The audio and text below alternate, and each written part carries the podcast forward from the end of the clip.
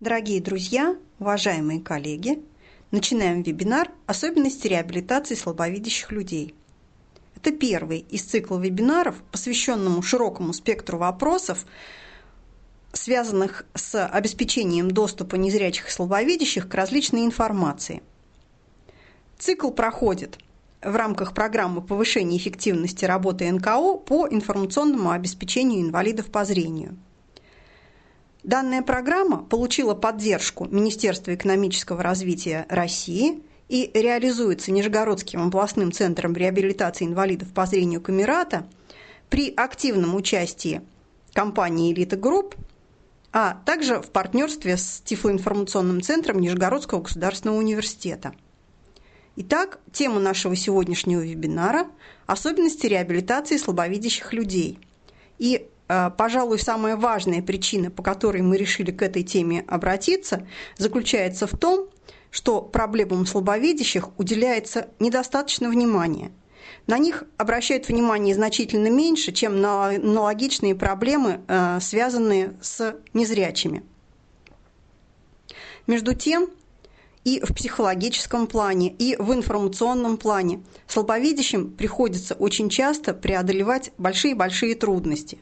И для того, чтобы облегчить эти трудности, научить с ними справляться, специалисты, работающие с инвалидами по зрению, должны обладать специальными знаниями, основу которых мы и попытаемся сегодня обозначить. Ведущие сегодняшнего вебинара Чупахина и Екатерина Алексеевна – специалист по ориентированию и мобильности из города Новосибирска. С 2009 года Екатерина Алексеевна занимается обучением незрячих и слабовидящих ориентированию и мобильности. С 2004 по 2009 год она была преподавателем на курсах подготовки специалистов по ориентированию и мобильности в Новосибирском государственном университете. Итак, слово Екатерине Алексеевне. Итак, тема у нас была широко. На реабилитации слабовидящих людей, причем я э, намеренно поставила слово слабовидящих в заголовок, чтобы подчеркнуть, что мы будем говорить о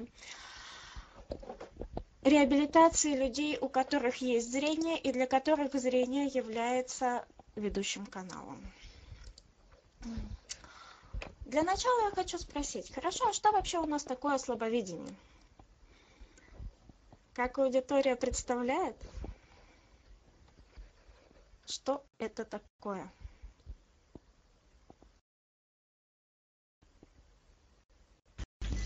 Меня слышно? Здравствуйте. Да, слышно. Прекрасно Слабоведение – это когда человек способен читать и воспринимать плоскопечатный текст. То есть он может читать не по Брайлю, а читать глазами, даже если это крупный шрифт. Угу. Хорошо. Одна из версий. Есть другие? Добрый вечер еще раз. Добрый По вечер. Моему мнению, слабовидение все-таки это немножко другое. Слабовидение это то, когда человек видит хотя бы что-то. То есть мне несколько лет жизни пришлось жить с одной сотой. И благодаря этой одной сотой было гораздо проще существовать, чем, например, э, был такой опыт, когда была черная ночь. Соответственно, одна сотая это уже слабовидение, хотя ни о каком чтении речи быть не могло в принципе. Спасибо. А, спасибо. Добрый вечер. Э, ну, э, есть еще один вариант. Э, слабовидение – это состояние, когда у человека суженные поля зрения, и он видит от одной сотой до пяти сотых. Где-то так. А, спасибо большое всех, кто поделился своими версиями. Смотрите, между тем я хочу сказать, что слабовидение – это вполне официальный термин, да? Который не очень зависит от наших с вами мнений, потому что слабовидение является, у него есть четкие критерии, которые определяются. У нас, конечно, этим занимается Бюро медико-социальной экспертизы, и в своих неутомимых трудах оно опирается на международную классификацию болезней э, Всемирного общества здравоохранения. И, соответственно, Слабовидение определяется по нескольким критериям, как спасибо уже обратили внимание, что нельзя опираться только на остроту зрения, есть еще поле зрения, да, как тут справедливо заметили. И острота это разное, количество ее разное.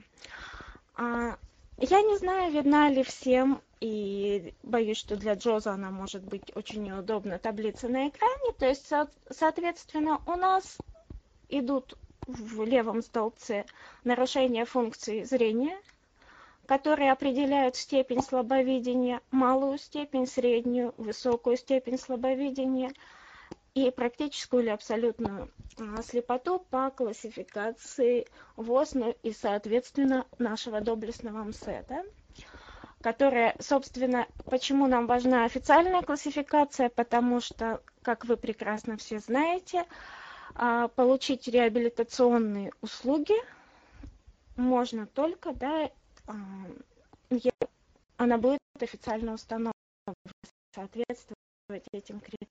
Соответственно, остроты при степени слабовидения, которая к незначительным нарушительных функций и не дает на группу инвалид, это 4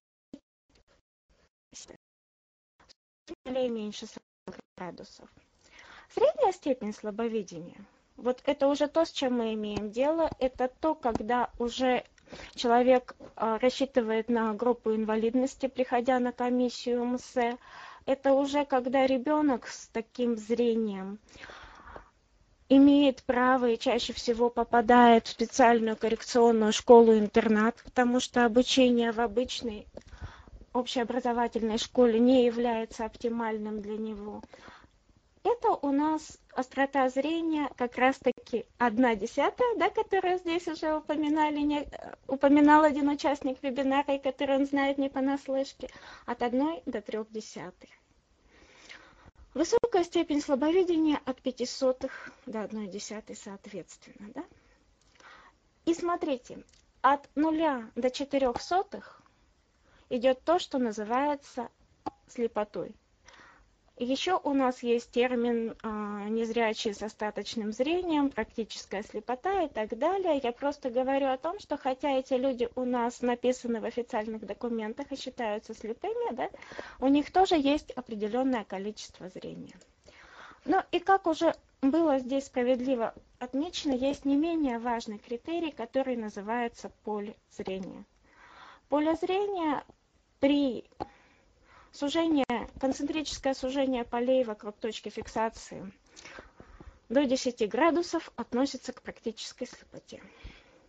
Слабовидение дальше идет у нас, смотрите, высокой степени соответствует 10-20 градусов поля, больше 10, меньше 20 градусов. Средняя степень слабовидения – это там, где острота зрения 1,3, это между 20 и 40 градусами. Есть на самом деле другие критерии, которые определяют слабовидение, которые учитываются МСЭ. Они называются скотомами. Кто-нибудь в аудитории представляет себе, что такое скотома? Да, выпадение поля зрения, либо частями небольшими, либо какой-то одним большим пятном. Да, выпадение поля зрения, причем пятнами. В зависимости от того, где она расположена, она может быть центральной или могут быть рассеянные скотомы.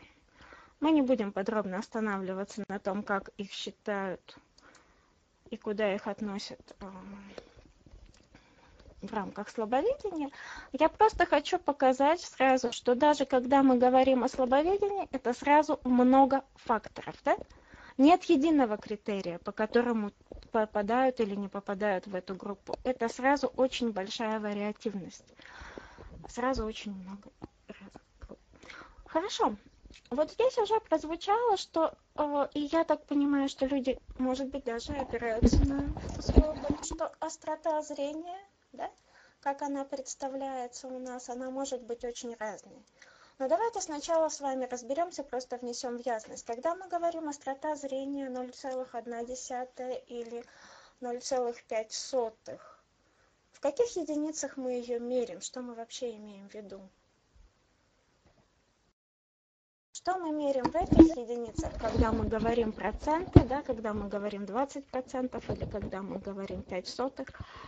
Что, мы, что это за единица, что мы меряем в ней что мы меряем в диоптриях. Сотах, скорее всего, что имеется в виду, сколько человек э, видит строчек. Ну. Ну, в общем-то, правильно, да. Мы исходим из таблицы, всем привычной таблицы. На самом деле мы исходим из условной единицы остроты зрения, которая принята международно. Эта условная единица остроты зрения отражает способность человека, с человеческого глаза различать две отдельно стоящие точки, находящиеся под углом 1 минута.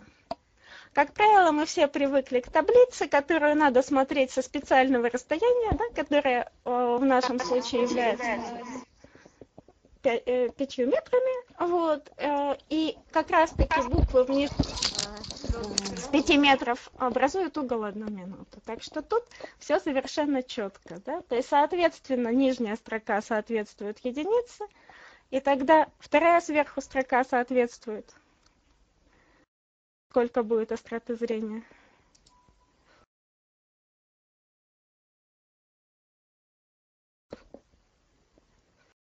Запнулся. Ой. Так, мне сейчас было не очень слышно аудиторию. Я надеюсь, что аудитория было меня слышно, да? То есть, если кто-то что-то говорил, простите, я просто не слышала. Да, тебя было слышно, но э, тут пишут пользователи, что презентацию плохо видно. Так, что мы можем с этим сделать? на тестировании. Так, предоставить весь рабочий стол. Хорошо. Пробуем.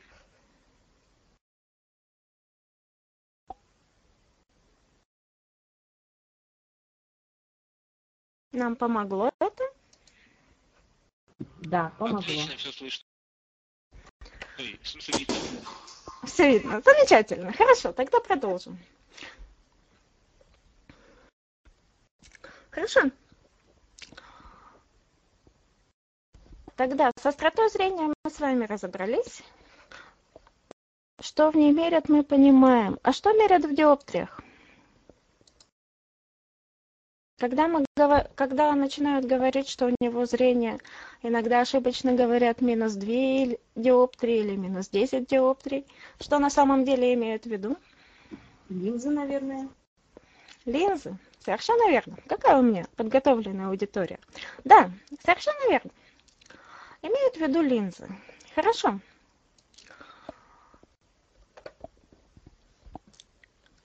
Как вы думаете, что примерно может видеть человек вот с обозначенной остротой зрения? Например, человек с остротой зрения в одну-две десятых.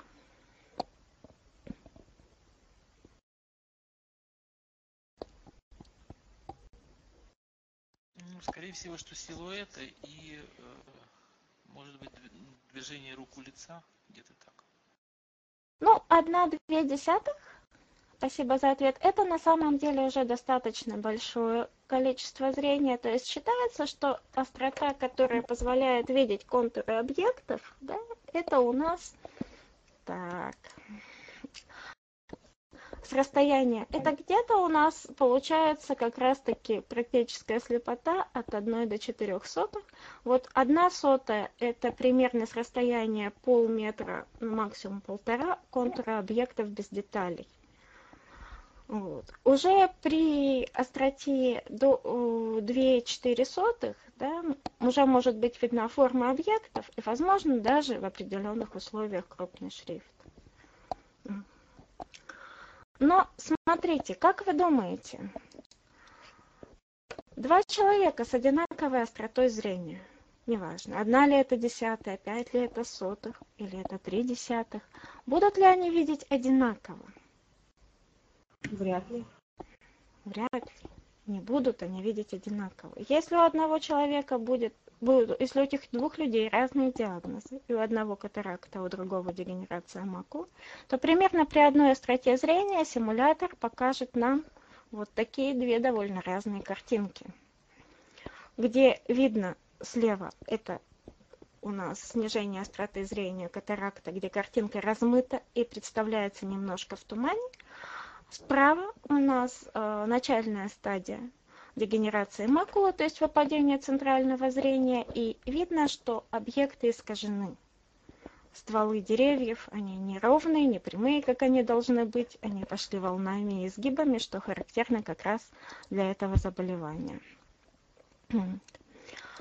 Основная сложность работы со слабовидящими людьми как раз и заключается в том, что, как я чувствую, вы хорошо понимаете, что всегда мы имеем дело с разным. На самом деле нет двух одинаковых слабовидящих людей с одинаковым зрением, даже если у них одинаковый диагноз, даже если у них одинаковая острота, одинаковое поле зрения. Это всегда будет по-разному. Мы, тем не менее, можем выделить некие, скажем так, основные типы да, зрения. Это у нас тоннельное зрение, кто-нибудь представляет себе, что такое тоннельное зрение?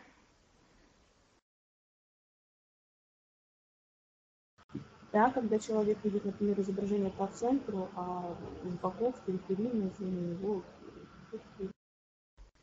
Угу. Совершенно верно.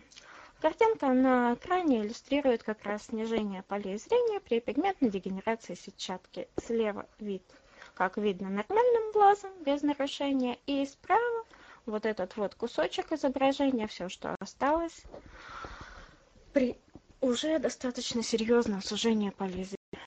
Тут поле сужено градусов до 5-7. Остроты зрения, которая характерна для очень большинства да, заболеваний. Понятно, как оно выглядит. Скотома, про которую мы поговорили, уже с вами обсудили, что это такое. Центральная скотома и выпадение центрального поля зрения всегда приводит к э, снижению остроты. Рассеянные скотомы вещь достаточно коварная, потому что они могут быть где угодно, и когда их достаточно много, они сливаются. Но и, возможно, еще выпадение квадранта зрения, функционирование – и то, что человек видел утром, он может уже не увидеть вечером. Ну, и очень часто сопутствует, естественно, письме, житье и так далее. При многим, многим заболеваниям вот, сопутствует быстрая утомляемость. Альбинизм, наверное, этим очень знаменит и известен. Ну и кроме того, нас постоянно еще понятно, что зрительное функционирование зависит еще от внешних факторов. Очень сильно зависит от освещения, очень сильно зависит от контраста. Больше всего, конечно, от освещения.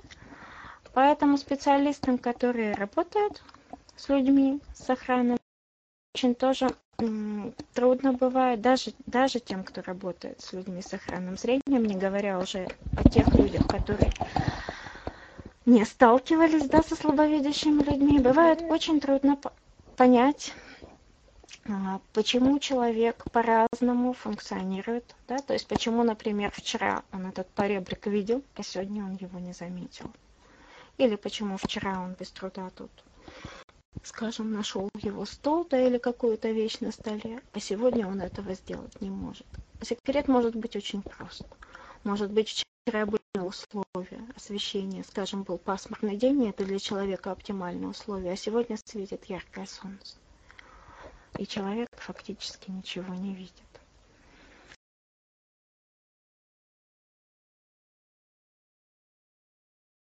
Речь идет, как вы понимаете, о том, что очень, э, а, все очень вариативно. Все настолько вариативно, что очень трудно а, воспринять это и понять человеку, который с этими проблемами не сталкивался. Он, как правило, не знает, чего ожидать. Ну, соответственно, сейчас у нас на экране табличка, которая показывает закономерно, да, что у нас в зависимости от пораженной зрительной функции возникают определенные трудности. Ну, например, понятно, что при сужении полей зрения что будет трудно?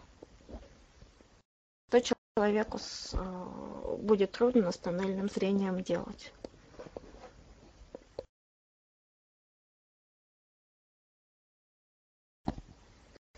Меня слышно? Да, слышно. Ага. Просто все задумались о том, какие проблемы возникнут при сужении полей зрения?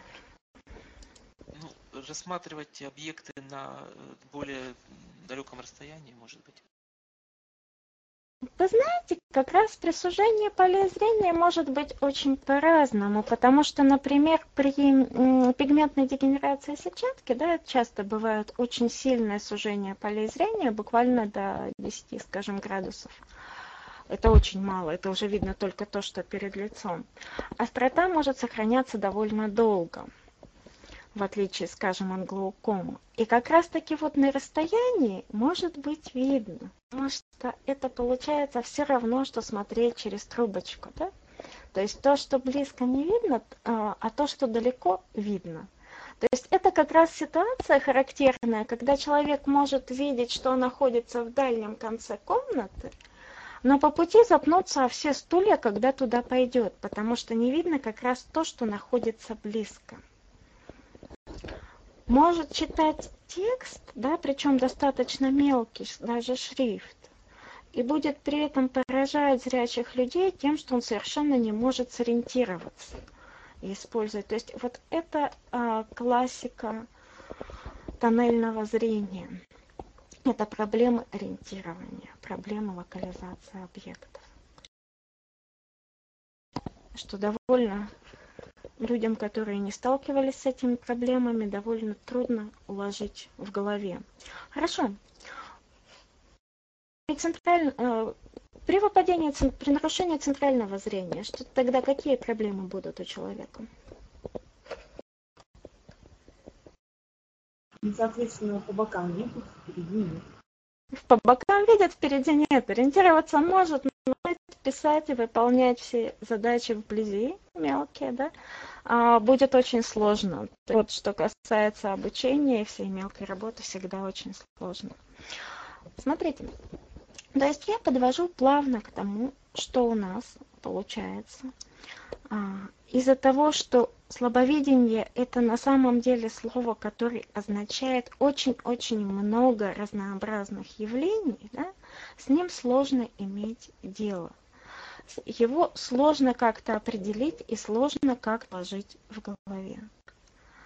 И здесь возникает такая интересная вещь, что, например, исследования, многочисленные, которые проводились по поводу того, как э, успешно приспосабливаются к своему нарушению зрения люди слабовидящие и люди тотально незрячие, показывают достаточно устойчиво, что людям слабовидящим приспособиться сложнее что этот процесс идет болезненнее, он, редко, он реже бывает успешным, и кроме того, слабовидящие люди чаще имеют более негативные представления о себе по сравнению с людьми незрячими. Как вы думаете, почему так происходит?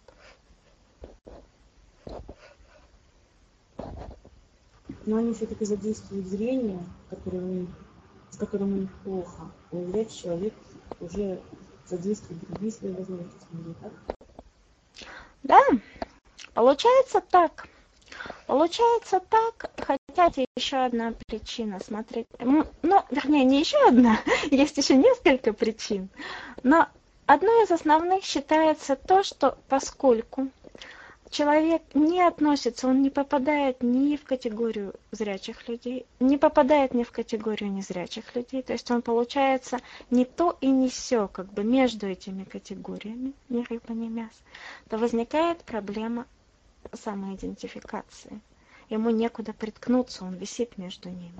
А кроме этого, родственникам, друзьям, знакомым, значимым другим этого человека, да, включая его педагога в школе, очень тоже трудно отнести человека куда-то, потому что что такое зрячий, понятно, что такое незрячий, тоже понятно. Не всегда это представляется корректно, но это не важно. По крайней мере, тут понятно, о чем идет речь. А что такое слабовидящий, непонятно. И, соответственно, что происходит? Что человеку начинают, по сути, по сути, ожидания, да, вот окружающих людей и отношение к нему идет как, по сути, к зрячему. Оно идет, по сути, без этой самой скидки. И оправдывать эти ожидания человек, естественно, не может. Ну, что ты сделаешь, если зрения нет? А приспосабливаться как-то надо. Вот и получается, что на самом деле в психологическом плане человеку очень сложно. И психологических проблем получается достаточно много. При этом не надо думать, что я сейчас хочу сказать что-то там в чем-нибудь обвинить окружающих, да, скажем, родственников или значимых других человека, потому что проблема как раз и лежит в том, и может быть первая проблема, что когда в семье, например, появляется слабовидящий ребенок, то это же, во-первых, проблема, как пойдет процесс э, реабилитации, как вообще будет построена жизнь его и быт, очень много зависит от семьи. Да? Родственники, конечно, огорошены этой проблемой, но если в случае, если была определена, скажем, если появился незрячий ребенок, они примерно понимают, к чему готовиться, то с ребенком слабовидящим, как правило, они не представляют себе ни какое будет функциональное зрение, то есть что человек реально может, сможет видеть, что не сможет, как он сможет использовать это зрение, какой прогноз, что с этим зрением будет, как оно будет меняться. Совершенно непонятно никому, а, собственно, готовы, да? То есть вот это известно которое начинается с отказа, проходит через гнев, депрессию и заканчивается принятием, она достаточно может благополучно, ну как благополучно, она, конечно, тоже с трудом идет, случае, если появляется ребенок незрячий. Но в случае ребенка следующего оказывается, что испытывать депрессию по поводу неизвестно чего, но человек не может психологически, он не приспособлен. И принять неизвестно что тоже невозможно. Вот эта ситуация прежде всего родителей этого ребенка достаточно сложная. И, к сожалению, нас не так много, их становится больше сейчас, по счастью, ресурсов у родителей, детей с нарушениями зрения, но все равно, к сожалению, их еще недостаточно. И очень часто семья остается с этой проблемой один на один, и очень трудно из нее выйти, потому что здесь начинается ну, прежде всего, что нужно сделать? Прежде всего, нужно объяснить, прежде всего, конечно, нужно объяснить, что с этим можно жить, и можно жить счастливо, и это может случиться с каждым. Это в случае любого нарушения, понятно, да? К сожалению, даже эту простую вещь у нас говорят далеко не всегда. У нас очень много стереотипов в обществе, и человеку, который или родителю детей, ребенка с нарушением зрения, или человеку, который теряет зрение, можно услышать много интересного. Но речь сейчас даже не об этом, речь о специфике именно слабовидного ребенка.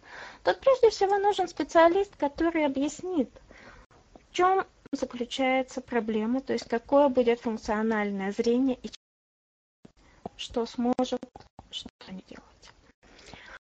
Сегодня это задание не делаешь, да? И кто тебе поверит, что ты сегодня просто не видишь? Это одна из самых больших психологических проблем. К ней надо как-то приспосабливаться.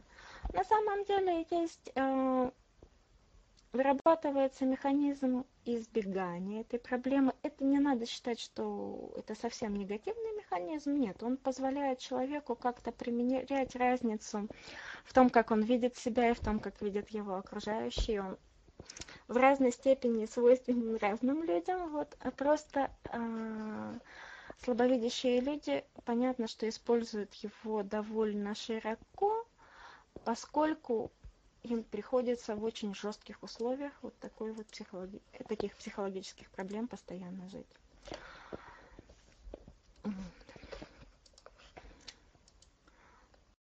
Ну и, соответственно, у нас получается на выходе вот три основных группы, которые три основных стратегии, скажем, не группы людей, а три основных стратегии поведения. Что первое, можно все поместить на свое нарушение зрения, да, и сказать, я не могу делать это, я не могу делать это, потому что я, я слабовидящий, я это делать не могу, да. Есть другая группа. На самом деле наиболее многочисленная, которая пытается свое нарушение зрения скрыть и, скажем так, сойти за зрячего. И есть группа благополучная, которая хочет оптимизировать, максимизировать свое сохранное зрение и более или менее хорошо приспособлена, да, принимает и более-менее хорошо приспособлена к своему нарушению зрения. Как вы понимаете, на самом деле у двух стратегий есть довольно большие недостатки. Ну, первое, понятно, которая самая оправдательная стратегия, человек, понятно, что человек может недореализоваться, да, то есть не в полной мере использовать свои возможности. Когда человек пытается скрыть свое нарушение зрения, я думаю, это тоже понятно, что это приводит... Ну, во-первых, э, человек часто ставит себя в довольно рискованные ситуации. Когда он переходит улицу, да, скажем, не используя слух и не используя трость, когда он идет по улице, достаточно часто он себя ставит в опасные ситуации. Ну, а во-вторых, это все равно чревато очень большими стрессами. Это чревато стрессами, это чревато боязнью того, что это заметят, э, что значимые другие могут заметить, и от этого может поменяться их отношение. На самом деле, поскольку я ожидала сегодня в основном специалистов, как мне говорили, работающих с людьми слабовидящими, да, то я а, довольно много планировала посвятить времени тому, как сформировать адекватное отношение к нарушению зрения, именно к слабоведению у значимых других. Потому что ясно, что если мы оставим слабовидящего ребенка вот так наедине ну, скажем так, понятно, что мы для того, чтобы у слабовидящего ребенка сформировать адекватное отношение к своему нарушению зрения, должны прежде всего сформировать его у его родителей. Без этого ничего не получится, просто априори.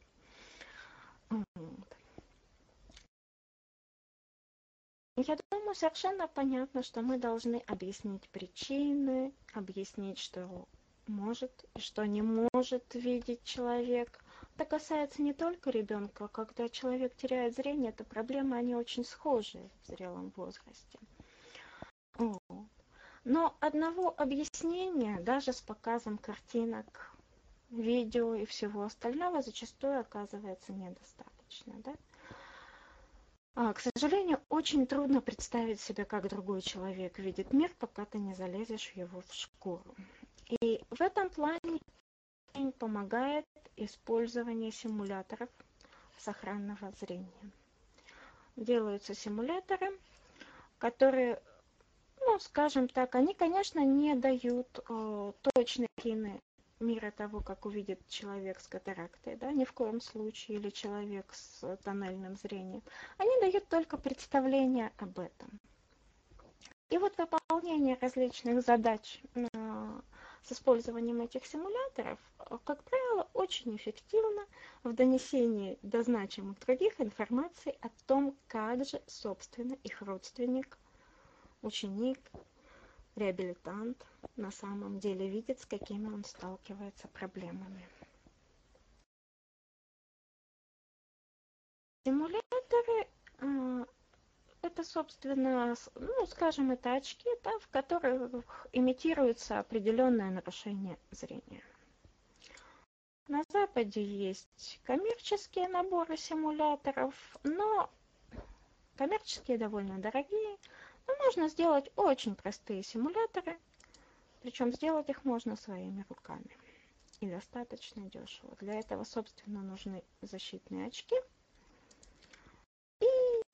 скажем, материалы вроде марли, клея, лака и других подручных средств.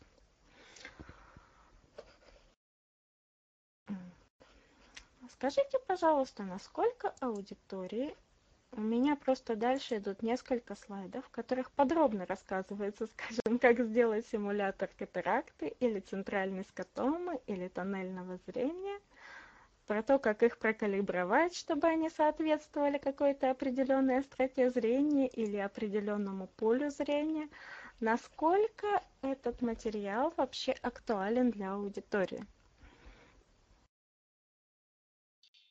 Интересно кому-то эта тема? Извините, здравствуйте. Мне это интересно, но я не наблюдаю. Ну, то есть я так, я человек слепой, то мне бы хотелось как-то, если возможно, при возможности познакомиться с этим э, вот мне в процессе лекции, а если это возможно, было бы вот э, как как-то получить э, вот эту презентацию, чтобы посмотреть ее, ну, познакомиться с помощью там Джоза и каких-то помощи кого-то из... Ну, на самом деле, да? Кто еще? Я так понимаю, по Материалы презентации в том числе будут размещены через некоторое время после вебинара. Так что я думаю, что доступ у вас будет. По крайней мере, участникам вебинара. Угу. Я думаю, что мы тоже можем их разослать, если кому-то это интересно.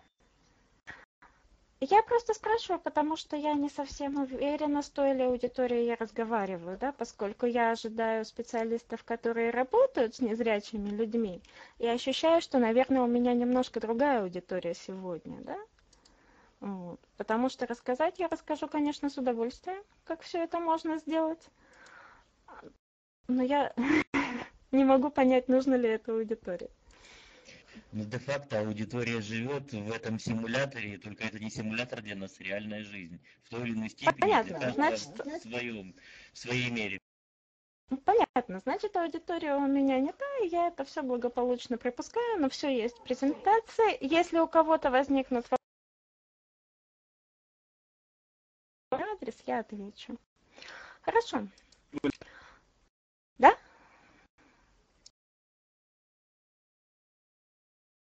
Так. Видимо, кто-то хотел что-то сказать, но не вышло. Хорошо. Есть, собственно, два типа тренингов, которые предназначены для значимых других. Один рассчитан на конкретного реабилитанта.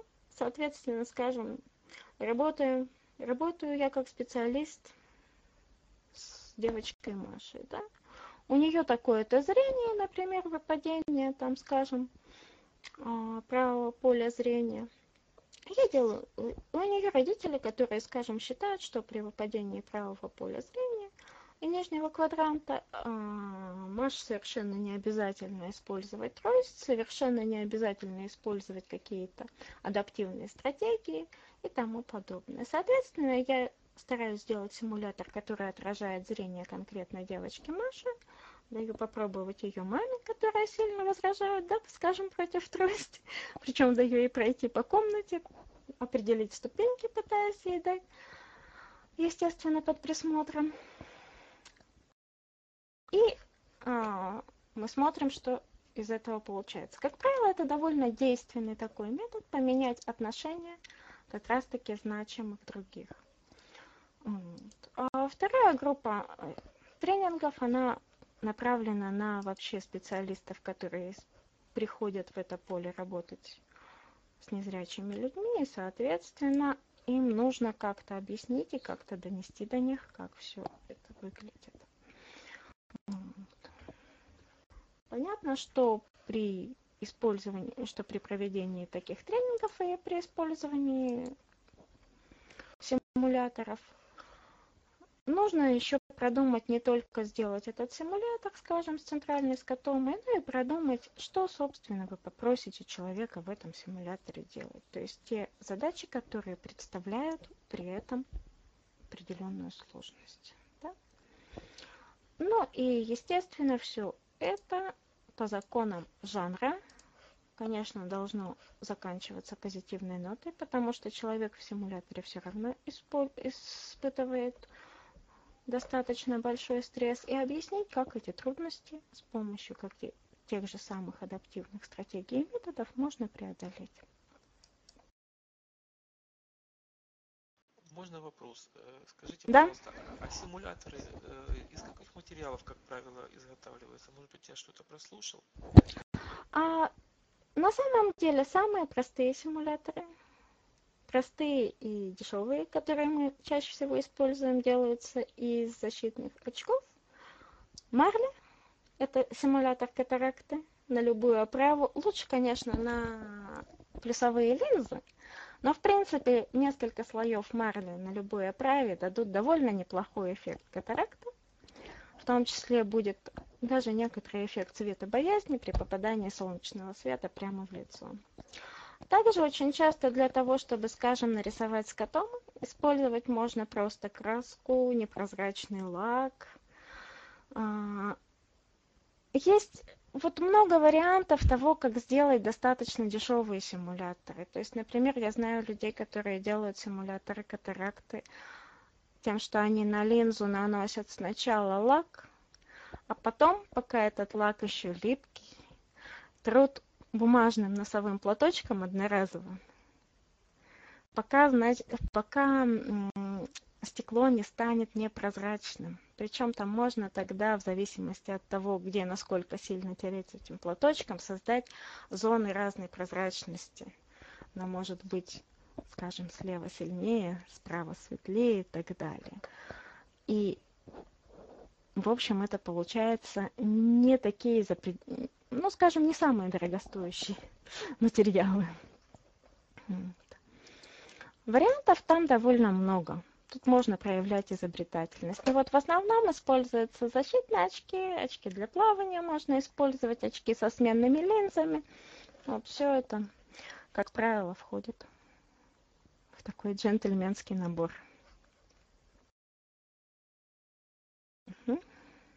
По симуляторам есть еще вопросы?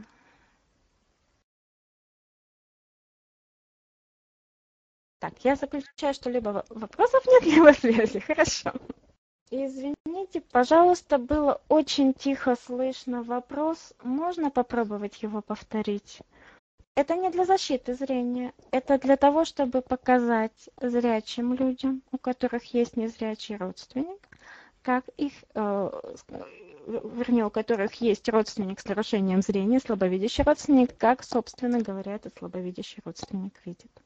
Это совсем не для того, чтобы что-то защитить. Да, как правило, это берутся защитные очки, скажем, если делать э, центральную скотому, можно просто картоном заклеить центральное вот поле, через которое смотрят, и будет имитация центральной скотомы.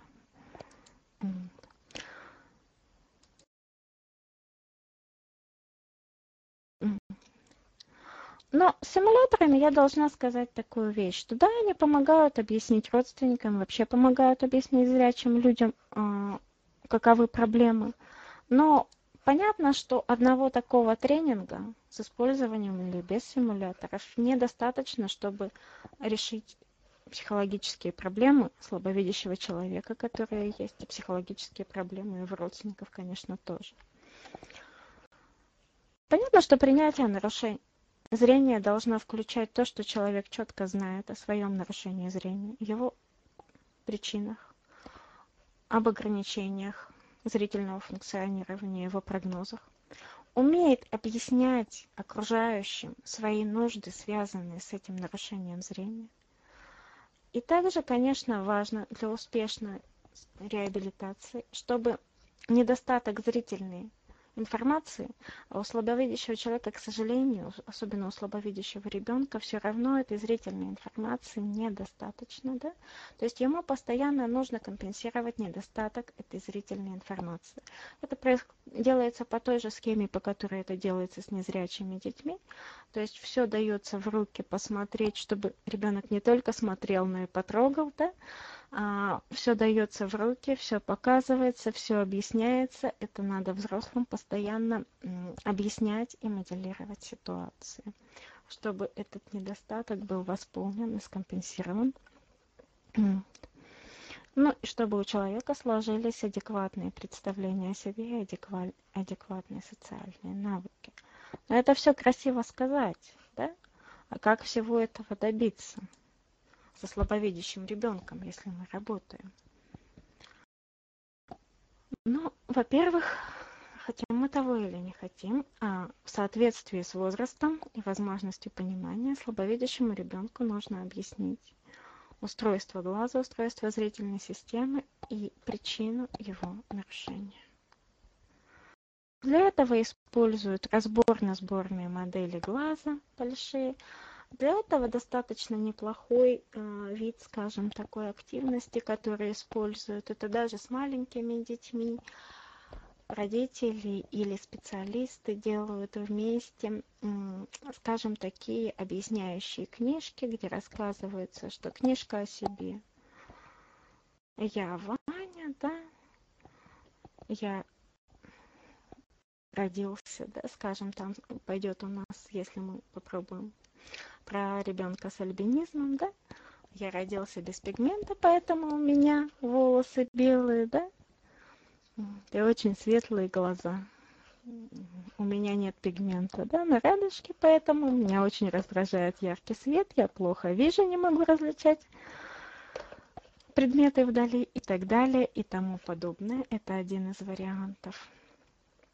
Еще одна вещь, про которую говорят все специалисты, что ребенку, особенно тут важно ребенку, если внешне, скажем, а, глаз отличается от нормы, что им нужно давать рассмотреть. Не надо э, стесняться. Как... Ребенок все равно пытается рассмотреть в зеркало, как выглядят его глаза. Он пытается понять, чем они отличаются от, э, скажем, от э, глаз зрячих людей. Что все это ему надо дать спокойно сделать, чтобы он все это себе представлял.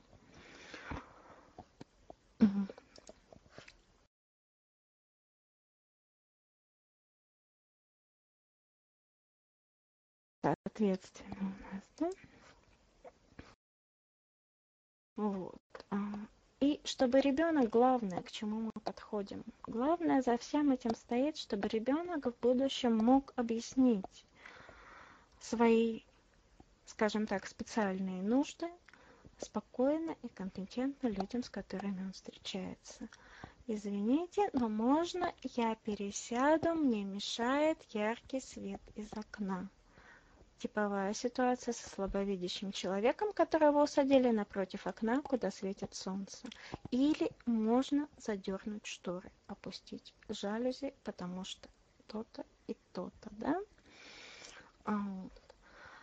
Это один мелкий пример. Понятно, что, скажем, если человек учится в школе, если потом он приходит учиться, скажем, в ВУЗ, то объясняться приходится достаточно много. Приходится все равно взаимодействовать с людьми и объяснять. Я не вижу сожалению, это одна из самых больших проблем, когда мы сталкиваемся именно с реабилитацией людей а, слабовидящих. Это вот умение свои нужды, ну как сказать, донести до окружающих. Потому что зачастую получается так, что человек ввиду тех многочисленных психологических проблем, в условиях которых он рос формировался, к своему нарушению зрения относится достаточно негативно, его стесняется и не всегда решается о нем говорить. Тем более, что стереотипы общества, они существуют, и от них тоже никуда не денешься. Екатерина, можно вопрос? Да. А вот эти книжки, о которых вы говорили, для того, чтобы ребенок понимал свое нарушение зрения. Это индивидуальная работа, то есть настроена именно да. на одного конкретного ребенка? Да, на одного конкретного ребенка. И смысл как раз заключается, как правило, это считается большой такой а, задачей, да, скажем, для семьи считается очень хорошо, когда он делает эту книжку, делают родители вместе с ребенком, потому что тогда это работает на обе стороны. Это работает и на родителей, и на ребенка. Они могут поговорить об этом нарушении зрения. И ведь на самом деле это всем нужно просто говорить. У нас зачастую получается так, что ребенок чувствует, что эта тема а, в неком смысле закрытая, потому что она вызывает у родителей негативные эмоции. Ну хорошо, говорить, вызывать негативные эмоции не хочется, соответственно, замыкается в себе. От замыкания в себе ничего не решится, да, то есть это надо выговаривать, это надо проговаривать, чтобы относиться к этому спокойно, чтобы это изжить, чтобы это не вызывало гнева, раздражения депрессии, правильно, чтобы дойти до стадии принятия. И это только вот один из вариантов, один из многочисленных вариантов того, как можно, скажем, это устроить, как можно это устроить. Ну, и самое главное, конечно, здесь а, это то, что с ребенком надо проигрывать. На самом деле не только с ребенком, на самом деле и со взрослыми людьми бывает совсем не лишним. Проигрывать различные ситуации, в которых он взаимодействует с окружающим по поводу своего нарушения зрения ему может понадобиться помощь, в которой ему нужно что-то будет сказать. Вот проигрывание этих ситуаций с людьми, которым он доверяет, скажем, там со специалистом, которым он работает, да, или с близкими людьми, она очень помогает потом действовать в ситуациях, потому что когда ты первый раз сталкиваешься с какой-то ситуацией, ты можешь потеряться. Когда ты ее несколько раз проиграл и продумал различные сценарии, то у тебя уже есть некий такой психологический запас, что ли, твердости, да, и некий диапазон реакций. Ты уже знаешь, как можно реагировать, и поэтому бывает несколько проще, когда это все проигрывается.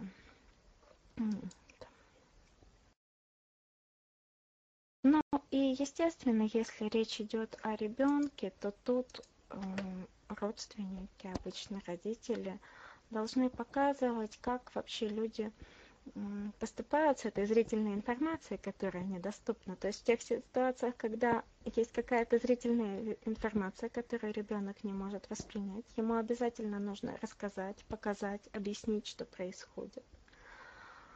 И показать, как на это реагируют, как на это принято реагировать, как на это может, могут реагировать другие люди, да? чтобы ребенок это представлял и мог потом использовать.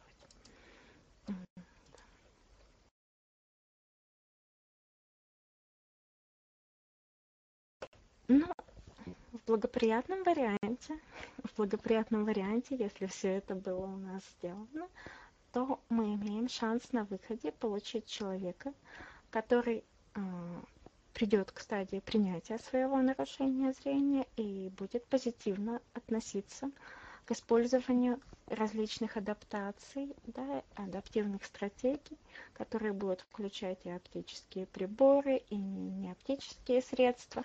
В общем, к тому, чтобы делать некоторые вещи иначе, да, чем зрячие люди.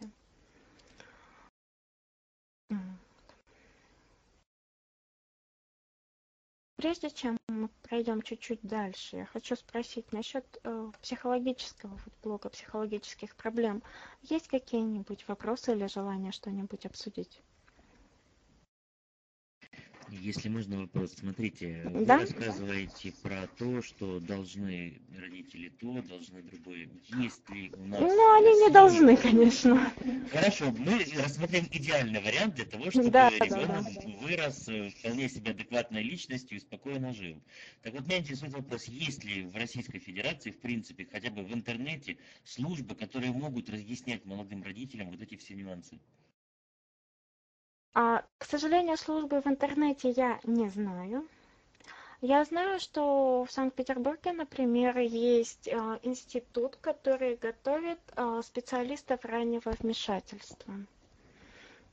У них была одно время программа стрижения, правда, конечно, за пределами Петербурга.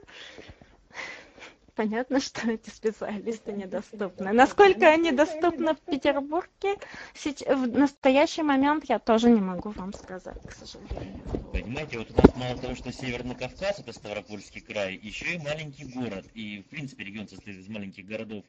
Вот эти бедные мамочки остаются зачастую с этой проблемой один на один, и помочь им некому в принципе. То есть зачастую это и то, что общество начинает игнорировать самих матерей, соответственно, они переносят это все на детей и так далее и тому подобное. Почему меня интересует, есть ли, может, какие-то ресурсы, которые можно было бы в таких случаях людям советовать? Ну, вот я думаю, что на самом деле советовать э, ресурсы сайты интернетные, где объясняется слабоведение, скажем, и стратегии, они есть. Вот это есть. Я не знаю консультантов, может быть, они есть, но я не сталкивалась, да? Но вот, по крайней мере, информационные ресурсы можно найти. Другое дело, что даже в крупных городах, я вам могу так сказать, к сожалению, для родителей ребенка с нарушением зрения ну, далеко не всегда доступны специалисты. Потому что, ну, даже и в Новосибирске я могу представить семьи, которые далеко не сразу и не всегда получали, да, в этом объеме, не сразу и довольно долго шли к этой помощи. И знаю людей, которые переезжают из других городов, скажем, в более крупные города, потому что там специалисты есть. То есть это тоже ведь не, не самое оптимальное решение. Угу. Немножко такое. Спасибо действительно это очень глобальная проблема, и зачастую вот мамочки э, таких детей э, вынуждены общаться, допустим, на форумах между собой, или, э, допустим, если есть, конечно, центры частные, допустим, отводить ребенка, допустим, на занятия там с тем же логопедом, психологом, и вот у меня тоже вопрос возник по этому поводу. А вообще, вот, допустим, в Новосибирске взаимодействуют вот э, э, медико-социальная экспертиза, допустим, вот сотрудники э, с этими родителями. То есть они каким-то образом выявляют таких родителей и вообще какая работа проводится в этом направлении в вашем регионе? Ну, за медико-социальную экспертизу, честно скажу, я вам не отвечу, потому что медико-социальная экспертиза в основном а, ее задачей является отсылка людей дальше по адресам. Людям выдается список в лучшем случае организаций, которые есть в Новосибирске, куда можно обратиться. А в Новосибирске а, можно найти информационные ресурсы в виде той же библиотеки. А в Новосибирске есть несколько садиков, это у нас получится примерно дюжина, которые вот для детей с нарушениями зрения, но это бывшие сады для детей с амблиопией и косоглазием, я думаю, все представляют их, где есть специалисты, которые, в общем, работают и умеют работать. Их немного, таких специалистов, я скажу прямо. Их немного, но они все-таки есть. Вот, у нас, э, ну, не так много, но в принципе с людьми, э, с детьми любого возраста можем работать. Вот э, я и моя коллега, мы представляем муниципальное бюджетное учреждение. Но я не могу сказать, что есть какое-то координированное, вот такое прям вот мощное, да, скажем, и все благополучно в этом отношении в Новосибирске, что вся эта работа координированная, она идет. Есть центры раннего развития, есть э, отделение интеграции, которое, например, э, это организация в Новосибирске, которая очень много работает с детьми со множественными нарушениями с детьми, которые зачастую остаются за бортом образовательной системы, за что им тоже отдельное спасибо. А, центры раннего развития, они, видите, они тоже рассчитаны в основном, скажем так, они очень хорошо работают с моторикой редко кто рассчитан именно на специфику нарушения зрения. С моторикой, ну, собственно, для раннего развития это первая вещь, понятно. Необходимо есть центры, которые работают. У нас есть Синеглазка, у нас есть еще один центр. Ну, это, как видите, как я и перечисляю, наверное, это все ощущается, да? Вот в ответ на свой вопрос вы получаете, что нет, это работа не координированная. Что есть отдельные, скажем, вот очаги, и каждый там как может, так, в общем, и работает. И я подозреваю, что во многих других городах картина будет примерно такой же. Если не хуже.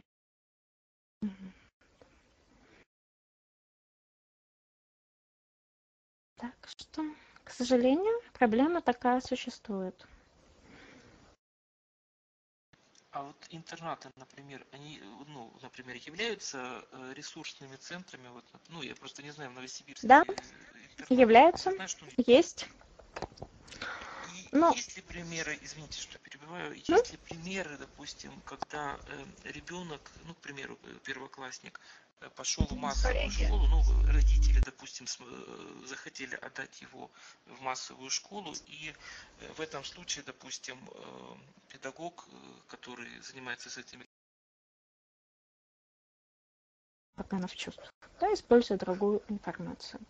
При этом надо понимать, что если ребенок, например, может выполнять какое-то действие зрительное, это далеко не всегда будет оптимальным вариантом выполнения. Ну, например, ребенок может читать плоскопечатный шрифт, да, но он его читает медленно.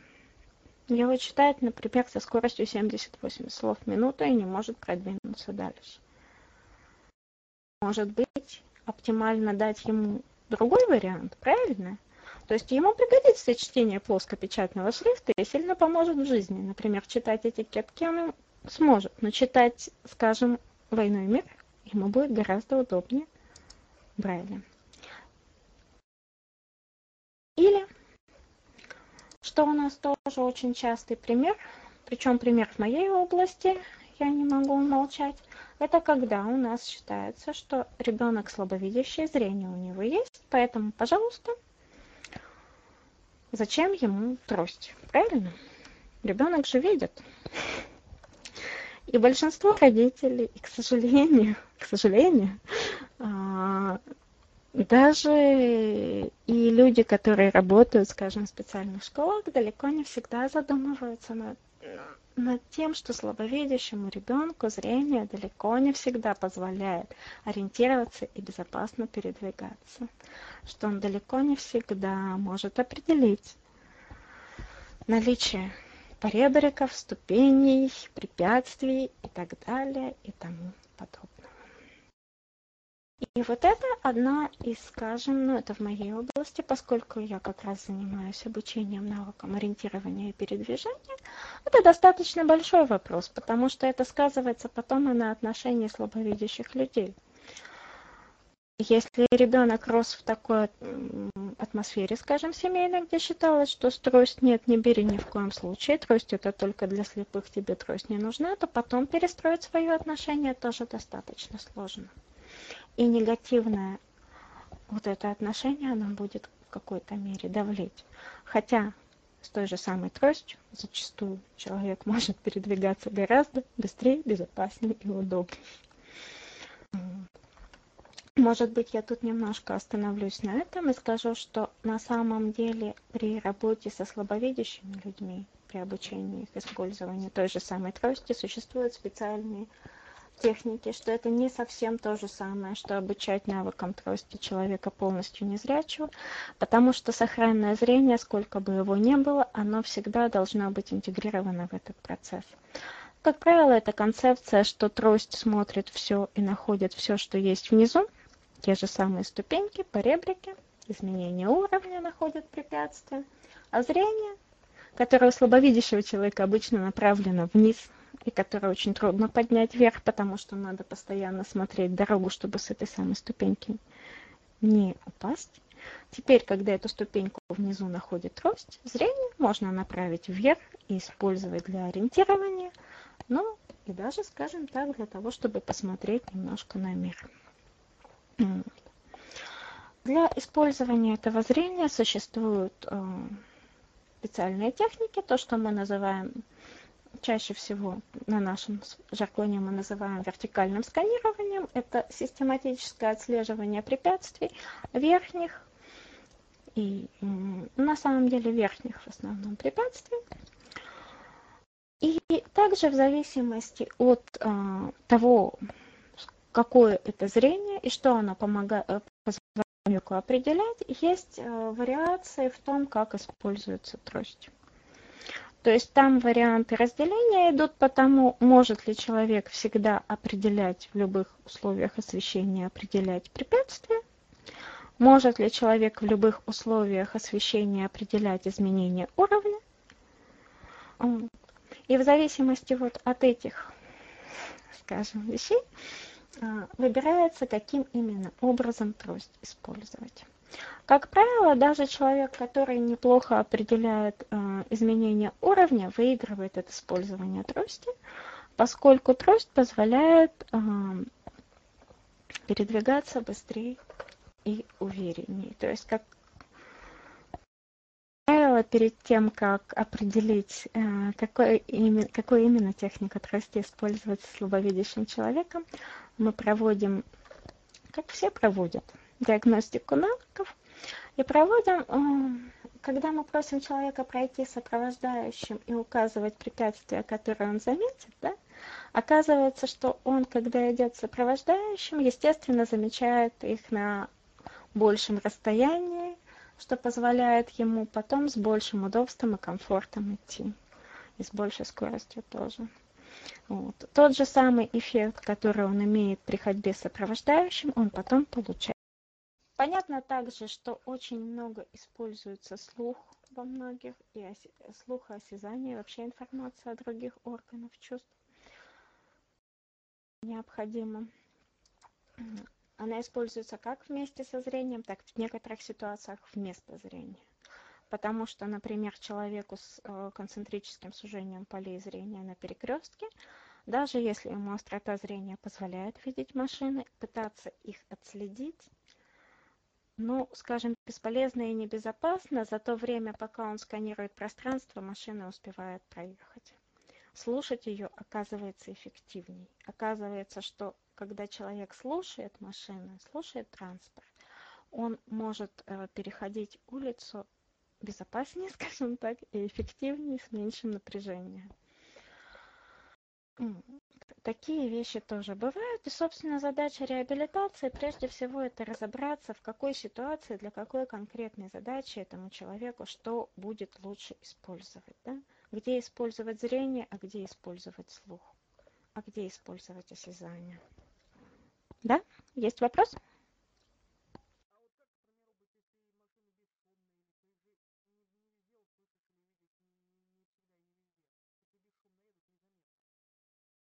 Ну, да, становится все больше тихих бесшумных машин. Это наша общая проблема, которую мы, к сожалению, не решаем. И тут, как мне представляется, что каждый для себя должен, в общем-то, выбирать эм, риски, которые связаны с бесшумными машинами, да, то есть если вы считаете, что эти риски слишком велики, ну, тогда просто невозможно переходить улицы на слух. Тогда единственный вариант, который остается, это переходить улицы с помощью окружающих.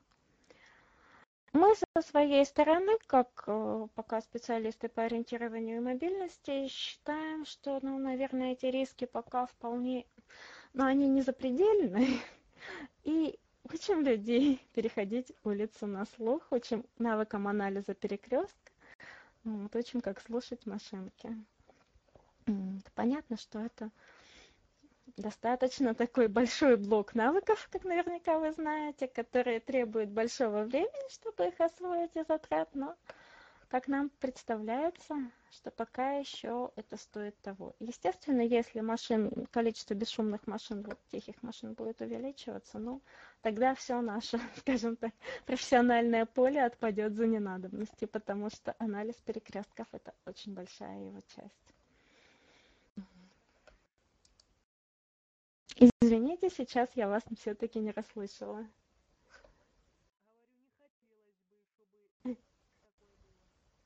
Да, нам бы тоже не хотелось. Но, к сожалению, это вот мировая тенденция. Наши, скажем так, западные коллеги уже давно бьют тревогу по этому поводу. Думаю, что и нам пора. Хорошо. Но сегодня, как я понимаю, нам в основном представлялось, что мы должны поговорить о стратегиях использования сохранного зрения, да, то есть как происходит процесс, как, как его оптимизировать, как максимально использовать сохранное зрение. Но прежде всего я говорю, что есть некие зрительные навыки, как, скажем, слежение за неподвижной линией, умение следить за подвижным предметом, сканирование, умение использовать эксцентрический взгляд или при нестагме найти точку, так называемую точку покоя, да, которая замедляет позволяет замедлить движение, невольное движение глаз. И еще есть часть вот таких вот навыков, конечно.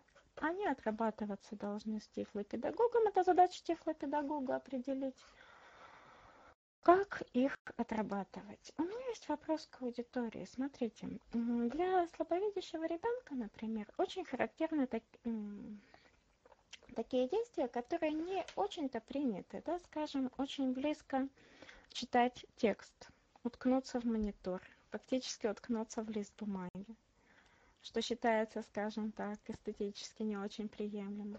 Или, например, использовать эксцентрический взгляд при той же самой центральной скотоме. Человек не может смотреть прямо, наклоняет голову, кажется, что он смотрит в сторону, да.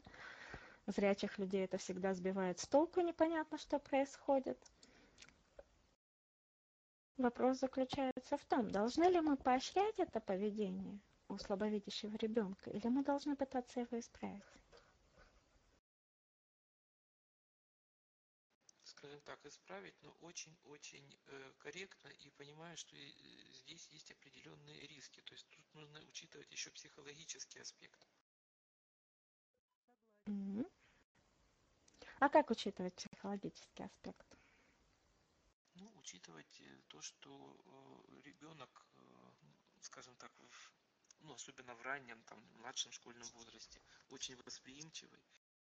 И, Мгм. Скажем так, состояние его зрительной депривации, это тоже очень, э, ну, скажем так, накладывает отпечаток на его э, психологическое э, состояние и климат. То есть не обидеть ребенка. Смотрите, а я задам вам тогда следующий вопрос. Этот эксцентрический взгляд – это единственный способ у ребенка увидеть данный предмет. Что нам важнее, чтобы он получил эту зрительную информацию или чтобы он выглядел как все? Я Что- так думаю, что важнее все-таки объяснить ребенку, что то, как он смотрит на мир, не соответствует общепринятым правилам. Соответственно, Да. где-то, может быть, он может посмотреть, как ему удобнее, а где-то, может быть, просто стоит посмотреть прямо в глаза человеку. Возможно, Совершенно. стоит объяснить какие-то эвтические моменты, что когда происходит именно личный разговор, принято все-таки смотреть в глаза человека. Мгм. Отлично. Смотрите, мы ведь возвращаемся, совершенно верно, мы возвращаемся туда, откуда пришли. Да? Нам нужно, чтобы ребенок умел, с одной стороны, объяснить свои, умел объяснить, почему он это делает, да, чтобы окружающих не шокировать. С другой стороны, чтобы он понимал, что при разговоре, да, его эксцентрический взгляд может быть а, воспринят неадекватно. Правильно? Умел фокусироваться. Но, и тут я хочу подчеркнуть, что все-таки вот эти вещи, которые часто начинают, э, скажем так, а, детей пытаются от них отучить, отучать не надо. Это единственный способ ребенка увидеть. Ему эта зрительная информация необходима. Надо действительно, как вы и говорите, учить где, как и когда можно, как это объяснять, когда лучше не применять, но нельзя это запрещать. Поскольку без этого у нас будет совершенно невозможно.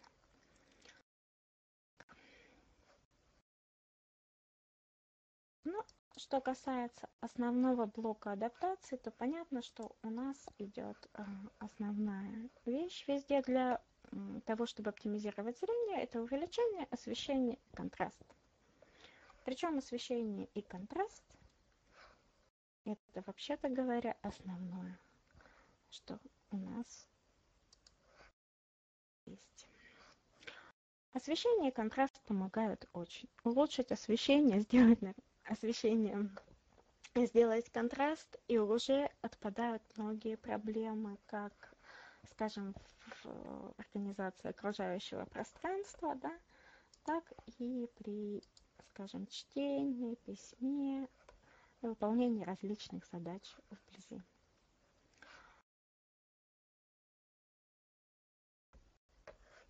Уважаемые коллеги, я смотрю, что у нас с вами на самом деле кончается время вебинара. я не хочу никого задерживать, да, поскольку могут быть у кого-то планы. То есть я могу немножечко означить темы, которые у меня остались, но давайте как-нибудь, чтобы все себя свободно чувствовали, решим, как мы будем со временем. Екатерина, я думаю, что тема вообще очень интересная, и если действительно у кого-то времени нет, ну, что называется, все свободны, да, но вот ага. если вы готовы закончить, я бы вас очень попросила. Я готова, конечно, с удовольствием. Спасибо большое. А, соответственно, тогда давайте мы с вами поговорим немножечко о зрительных задачах вблизи, да, о том, как с ними справляться. Ну, понятно, что тут у меня идет слайд про увеличение, что увеличение достигается у нас разными способами, в том числе простыми. Мы можем просто подойти к доске, и уже будет ближе, будет больше размер, да? Ну и одна, а, понятно, что можно использовать оптические, можно не оптические приборы использовать. И одна из вещей, которую мне хотелось осветить, это на самом деле крупный шрифт, или иначе говоря, подбор шрифта, подбор и организация материалов – для слабовидящего человека. Но я говорю сразу, что на самом деле подбор конкретно, да, скажем, для слабовидящего человека шрифта, или, скажем, даже не столько э, шрифта, сколько способов чтения, да, какие приборы использовать, какую лупу взять, какое этой лупы должно быть увеличение, каким шрифтом лучше печатать материалы и так далее. Это все, конечно, вещь очень индивидуальная, поскольку мы с вами тут очень долго говорили о том, что зрение у всех разное. Есть некие общие, скажем, а, закономерности. Я открою вардовский документ. Я не знаю, будет ли он виден у вас. Вот здесь у меня есть табличка, которая называется «Характеристики зрения и шрифта, влияющие на эффективность чтения». Да? То есть тут есть характеристики зрения, которые описывают, каким должен быть, скажем, шрифт с точки зрения остроты зрения. Но смотрите, с точки зрения остроты зрения шрифт должен быть в 3-5 раз больше минимального шрифта, да, минимальный вот, минимального шрифта, который человек способен прочитать. Потому что у нас зачастую, когда после, скажем, диагностики, когда проводится диагностика остросления вблизи, может читать мелкий шрифт. Хорошо, давайте будем распечатывать мелким шрифтом. Нет, нет, нет. Этот мелкий шрифт – это предел. Читать его – это постоянное напряжение. То есть, чтобы было комфортно, шрифт должен быть как минимум в три раза больше, чем порог развлечения. Вот. Ну, понятно, что это, как всегда, будет контраст. Вот. И есть несколько вещей, по которым можно сразу сказать, насколько эффективно вообще пытаться заставить человека читать. То есть, чтобы это было эффективно, в поле зрения должно помещаться не меньше, чем 4 символа. 4-6 символа – это минимум для того, чтобы человека мог, э, для того, чтобы человек мог читать. Если меньше четырех символов, то это просто очень, э, скажем, сложный и неэффективный процесс. Ну, э, скажем так, и еще что любая центральная скотома, которая будет больше 20 градусов, можете считать, что почти всегда это очень большие сложности в чтении шрифта, фактически она делает его невозможным. Ну, рабочее расстояние мы его краем коснулись, когда обсуждали, так скажем, варианты асоциального поведения да, у ребенка. То есть понятно, что у человека будет, может быть разное рабочее расстояние, но желательно, чтобы оно было все-таки в пределах разумного. Не обязательно оно будет 40 сантиметров, как это принято да, для человека без нарушения зрения. Но все-таки рабочее расстояние меньше 10 сантиметров для длительных задач, да, ну, скажем, понятно, что если читаю этикетку, то это не важно. Я прочитала чек, я прочитала этикетку, это там хоть на 2-3 сантиметра я подношу, если мне позволяют прочитать. Но если, например, я хочу прочитать «Войну и мир», то читать ее с таким рабочим расстоянием, конечно, будет очень напряженно, что тут лучше думать о каких-то других вариантах. Ну и дальше идет то, что, собственно, относится у нас э, к характеристикам шрифта, поэтому я вернусь сейчас в э, презентацию. И о характеристиках шрифта мы поговорим. Я понимаю, что вот эти вещи, которые я говорю, да, то есть еще, естественно, можно использовать, и сейчас, слава богу, очень большой диапазон разнообразных приборов, то есть если раньше мы имели дело, ну, пусть не очень широко распространенными, но все-таки телеметроскопами, которые можно было использовать для чтения, да, в основном, конечно, с лупами. Теперь появились еще видеоувеличители, которые очень много позволяют и вдали, и вблизи, когда читаешь. Вот. Что подбор оптимального средства, да, выбор вот этих оптимальных средств того, как читать, это все-таки задача специалиста, который, который должен конкретно, вот для конкретного человека определить, как именно этому человеку будет лучше. Но если, например, мы хотим подготовить материалы, скажем, мы проводим какое-то мероприятие, где мы ожидаем увидеть много людей с нарушениями зрения и хотим подготовить для них крупношрифтовые материалы, то тут есть э, некие простые, скажем, такие некоторые простые правила, которыми можно руководствоваться и которые сделают жизнь немножечко легче. Ну, размер, размер шрифта у нас считается крупным шрифтом. Если я сейчас буду просто вот, э, скажем, в современных компьютерных терминах, да, для человека, который сидит за компьютером и думает, как мне распечатать для слабовидящего человека, чтобы ему помогло. Размер должен быть не меньше 16 кегля Arial. Не Times New Roman, заметьте, они все разные, эти шрифты. А, извините, не, не Arial Black, именно Кегль, да? Потому что я, когда детям готовил для слабовидящих, я использовал Arial Black, и э, на желтоватой бумаге, получается, полуторный интервал, то есть им было комфортно читать. И правильно делали, потому что следующее, что я хочу сказать, что важен не сам размер буквы, а толщина линии. И Arial Black в этом плане был гораздо лучше, потому что у него линия толстая и воспринимается. То есть вот важен, что очень трудно зрячим людям тоже понять, что сам размер символа не так принципиален важна линия, она должна быть толстой. Она не должна быть слишком толстой, да, то есть делать ее в сантиметрах тоже не надо, но она должна быть толстой. Поэтому вы совершенно замечательно использовали Arial Black, и я верю, что с ним было комфортнее. Еще одна вещь, на которую иногда не обращают внимания, это начертание букв. На самом деле здесь речь идет о чем? О том, что понятно, не надо пользоваться курсивами, не надо пользоваться шрифтами, где много разнообразных завитушек, изогнутых линий и так далее. Все это мешает слабовидящему человеку. Чем проще будет начертание, прямые буквы, никаких завитушек, а, не меняется да, толщина линии, будет проще. В этом плане на самом деле самый распространенный Times New Roman, а отнюдь не идеальный шрифт. Arial в этом плане лучше.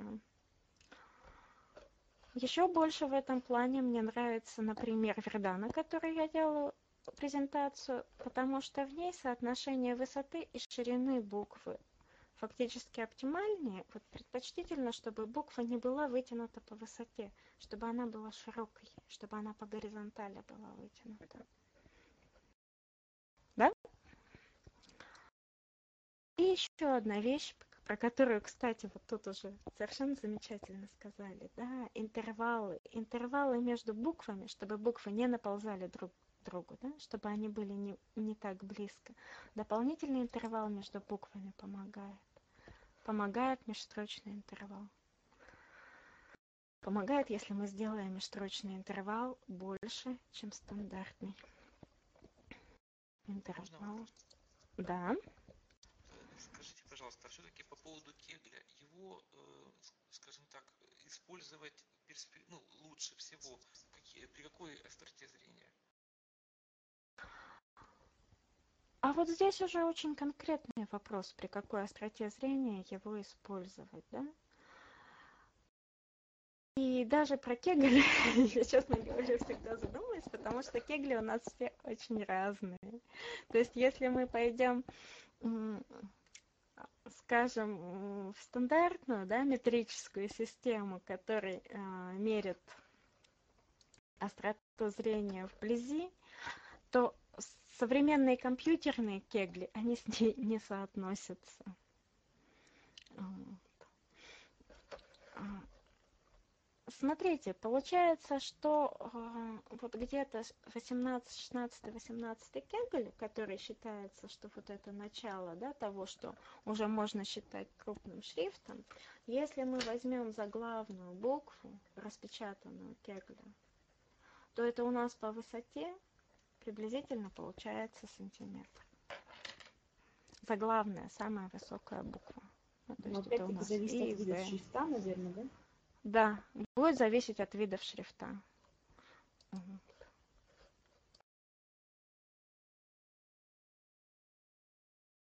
Подождите, вот он шрифт. Меньше 16 кегля использовать бесполезно. 18 чаще всего.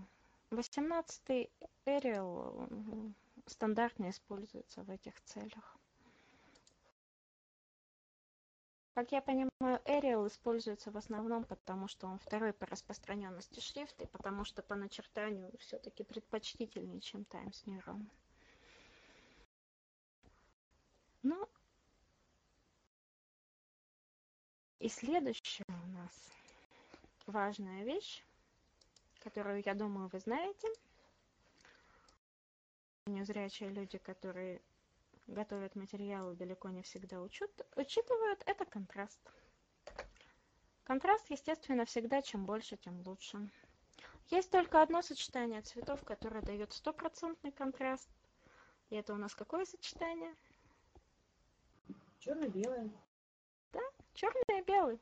Лучше контраста не бывает на самом деле. Поэтому черные и белые можно использовать. Есть вопрос о том, что лучше использовать белый текст на темном, на черном фоне или черный текст на белом фоне. Как показывают исследования, большинству людей этот вопрос не принципиален, но есть группа людей, которая предпочитает белые буквы на черном фоне. Это группа слабовидящих людей, у которых есть нарушение прозрачных сред глаза. Скажем, катаракта или, скажем, э, нарушения зрения, которые связаны со зрачком, с э, способностью пропускать или блокировать свет, как, скажем, аниридия или альпинизм. Вот. И тогда получается, что полярность лучше делать белое на черном. Но это я говорю, что далеко не все большинство. Что? То есть правильно я понимаю, что в основном черное на белом? Обычно делают черное на белом, и большинство, большинство это вполне устраивает. Вот э, людей есть э, люди, у которых есть нарушение оптических сред глаза, скажем, роговица, хрусталик, или э, вопросы света, которые проходят, э, невозможность блокировать свет, попадающий в глаза, нарушение зрачка, да, вот, то тогда, тогда люди предпочитают белые буквы на черном фоне. Это оказывается им удобнее. Желтоватую бумагу можно использовать, ну, допустим? Можно. Можно желтоватую бумагу можно использовать. Понятно, что лучший контраст всегда будет черно-белый, но у нас редко бывает такая бумага, скажем. Главное, чтобы она была желтоватая, может быть. Серую лучше не надо. Ну, с оттенком желтым. Да, вполне. Вполне. Главное не использовать глянцевую бумагу как все догадываются почему, да? Что глянцевая бумага, естественно, дает блескость. И читать ее слабовидящему человеку с э, глянцевой бумаги бывает очень тяжело. Так, ну я пропустила тут слайд с э, контрастом, где я показываю примеры, как делать не надо. И как часто делают, например, в телевизоре, размещая на светло-голубом фоне белый текст. Кто его может прочитать, я не знаю. А можно вопрос? Да. По другим цветовым сочетаниям. Так, дальше уже, после черно-белого. Что? Что идет? Другие цветовые сочетания. Другие цветовые сочетания для контраста. Ну, вот черно-белый дает 100%, все остальное дает меньше. Понятно, что дальше надо идти, если нужно, по принципу а, темный и светлый. Желтый и черный будут представлять достаточно хороший контраст. Голубой и зеленый никакого контраста не дадут.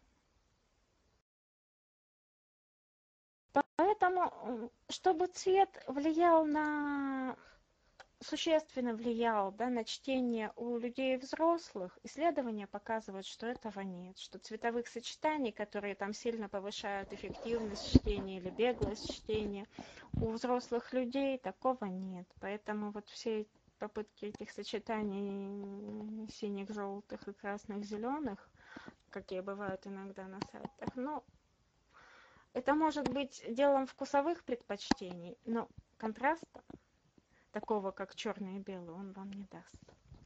Но это еще эстетика в плане оформления каких-то информационных показателей. Эстетика в плане оформления а, очень важна. И тут спасибо за вопрос, как раз мы к нему приходим. И тут начинается вопрос об использовании цвета.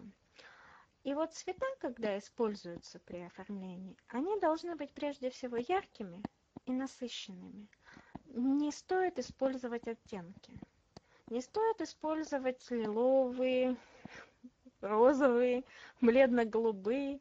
Вот э, создатели разнообразных сайтов, они очень любят использовать разные оттенки синего и серого, да, то есть это обычно дает не самый хороший контраст, вот, но у них почему-то так принято, а, видимо, из каких-то эстетических соображений, в то время как яркие, насыщенные цвета для людей слабовидящих работают лучше. Лучше всего работает желтый, красный и оранжевый. Те яркие цвета их, что когда мы готовим материалы и нужно выделить заголовки, они будут хорошо работать, что когда надо пометить, например, там углы шкафчика, да, нет, или порожек будет тоже работать так же хорошо. Вот это вот тройка цветов. Поэтому предпочтения они такие. Ну, хорошее сочетание, традиционное сочетание, это насыщенный синий. Вот как бывает, он используется на номерах домов и белый. И насыщенный, насыщенный темно-зеленый и белый. Это тоже вполне такие традиционные э, сочетания, которые используются в том числе и в знаках, в адресной системе. И вполне воспринимаемы.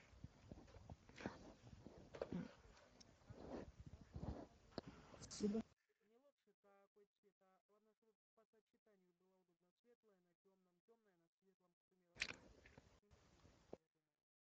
Совершенно верно. Принцип вы излагаете совершенно верно. Именно об этом, да, я говорю, что у нас должен быть принцип. Фон контрастирует с надписью. Надпись с фоном.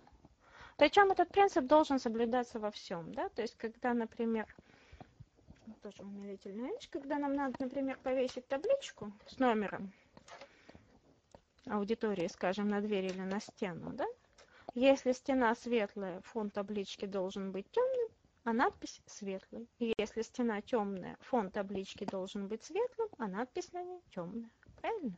То есть контраст надо еще смотреть, что находится вокруг. Потому что, например, я не знаю, как где, но вот э, в Новосибирске сейчас очень хорошо стали отмечать, маркировать э, ступени первые последние для слабовидящих людей, что прекрасно, например, в метро. И по ГОСТам все прекрасно. И желтый, да, это последний цвет спектра, который еще воспринимается зрительной системой. Но когда у нас белая ступенька и желтая полоса, то, к сожалению, эта желтая полоса не выглядит контрастной, да? И я на них иногда с сожалением смотрю и думаю, что более контрастные сочетания цветов, наверное, бы работали на данной конкретной лестнице лучше, да? Когда ступени темные, желтая полоса работает прекрасно, когда ступени светлые нет. То есть вот тут весь вопрос о контрасте во всем и везде.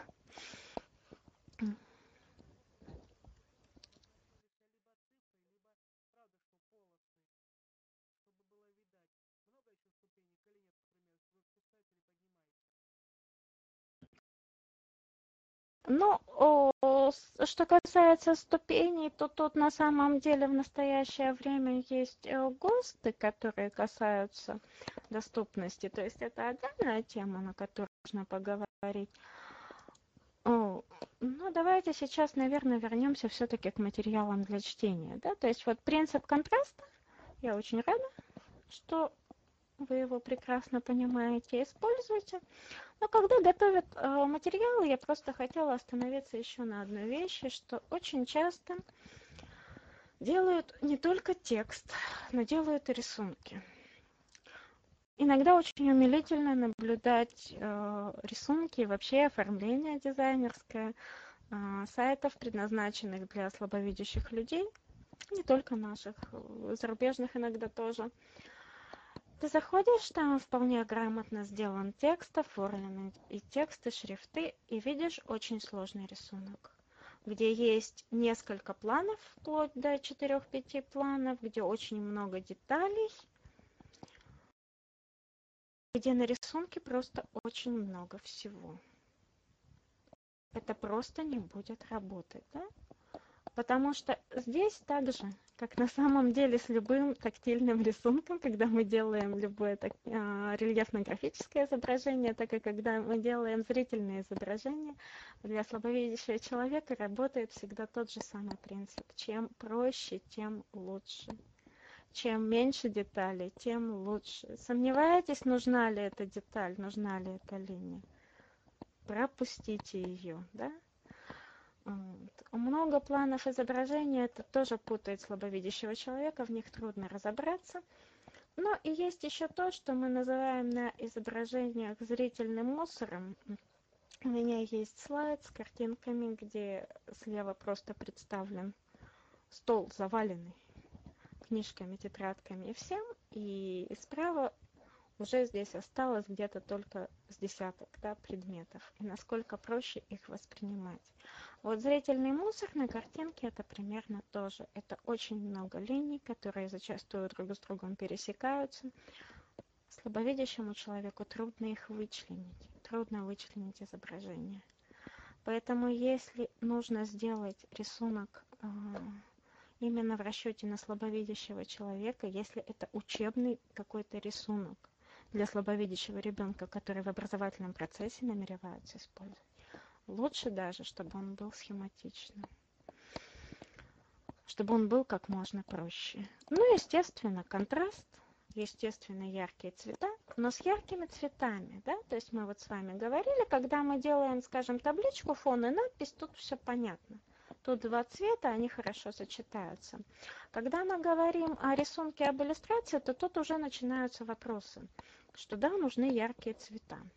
И зачастую ты видишь картинку, от которой просто рябит в глазах, потому что их много, они яркие, они все пестрые.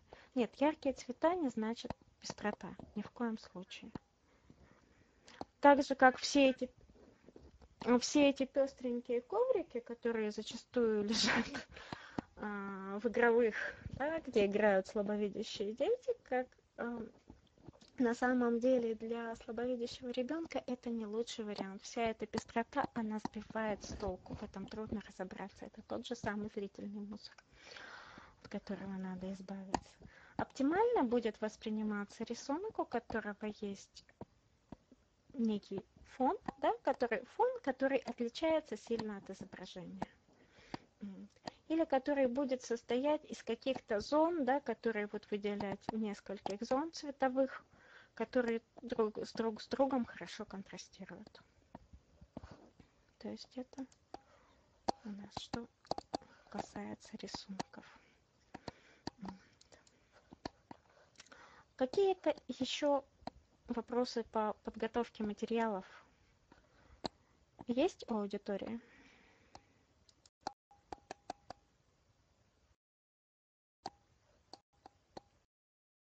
Можно вопрос? Да, я как раз спрашиваю, есть ли они. Вот это не совсем под подготовки материалов. А, если обучаешь э, э, слабовидящего человека компьютеру, э, имеет ли смысл обучать пользование скринридером? Я вот считаю, что имеет. Я думаю, что это вопрос всегда индивидуальный.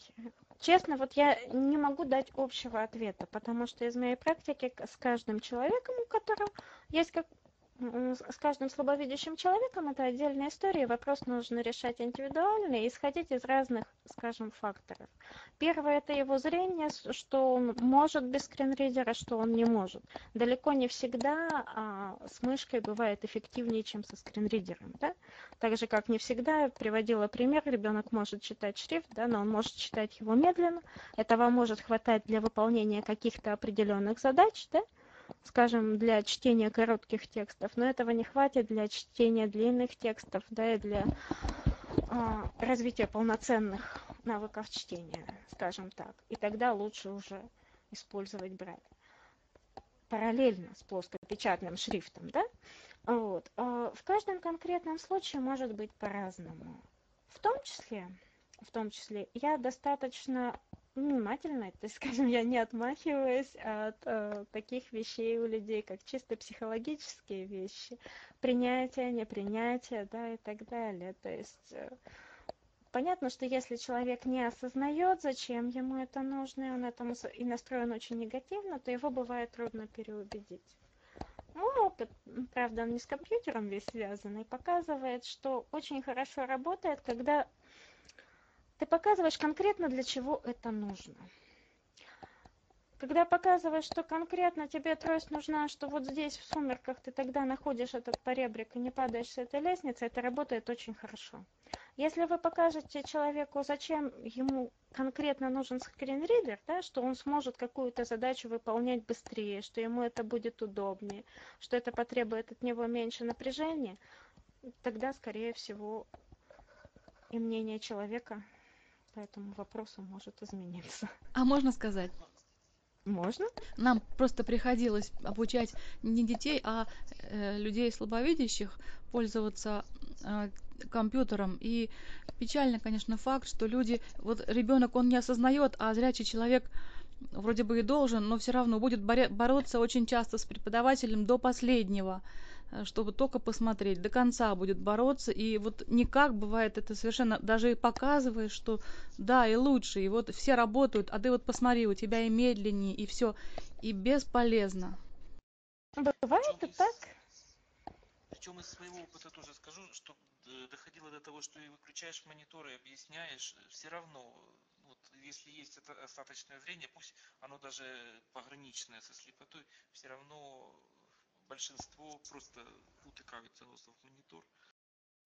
Ну, знаете, если честно, мне кажется, что это все-таки следствие вот этих психологических проблем, о которых мы сегодня много говорили, а следствие существующих стереотипов в обществе, следствие недостаточной доступности реабилитационных услуг, как для семей, так и для людей, да, которые теряют зрение в зрелом возрасте, что это все оно сходится в одно.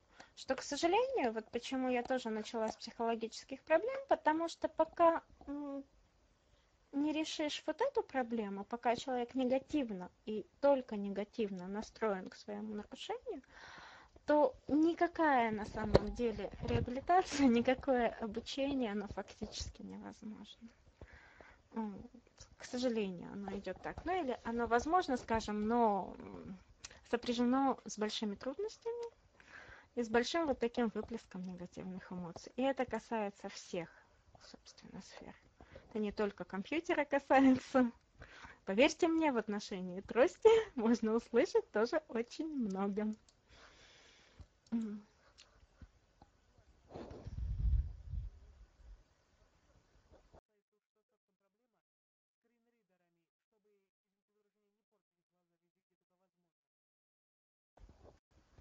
Ну, вы знаете, я еще раз скажу, что с моей точки зрения все эти вопросы индивидуальны. То есть все равно нет одного рецепта для всех. Нет двух одинаковых людей. Нет одного рецепта для всех, и каждый случай он индивидуален. Собственно, вот она вся ведь революционная работа и должна быть такой, направленной на конкретного человека, правильно?